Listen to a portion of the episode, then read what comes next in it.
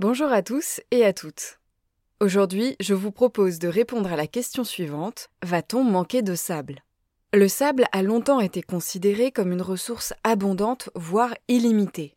On estime la quantité de sable sur Terre à 120 millions de milliards de tonnes. Le sable est d'ailleurs la deuxième ressource naturelle la plus exploitée au monde, après l'eau. Pourtant, en 2019, l'ONU tire la sonnette d'alarme. Les plus grandes rivières du monde ont d'ores et déjà perdu entre 50 et 95% de leur sable et de leur gravier. Pour comprendre ce paradoxe, il faut savoir que la majorité du sable sur Terre n'est pas exploitable pour les activités humaines. Le sable des océans est très difficile d'accès et celui des déserts trop fin pour être exploité. Le sable utile à l'industrie se trouve donc principalement dans les carrières, sur les plages et dans les lits des rivières. Nous consommons actuellement entre 40 et 50 milliards de tonnes de ce sable chaque année. L'urbanisation et la croissance démographique ont engendré un triplement de la demande mondiale en seulement 20 ans. Nous utilisons bien plus de sable que la quantité produite dans la nature.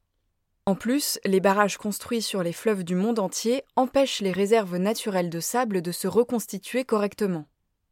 Les conséquences de cette surconsommation sont dramatiques à la fois pour les écosystèmes et pour les sociétés humaines. On peut citer pêle-mêle la destruction des habitats d'animaux et de végétaux, l'impact négatif sur les économies comme le tourisme, l'érosion des sols, la disparition des terres arables ou encore la contamination des nappes phréatiques. Le sable fait également l'objet d'un des trafics mondiaux les plus profitables. Des réseaux mafieux prospèrent grâce à des sites illégaux d'exploitation, en particulier en Inde et en Italie.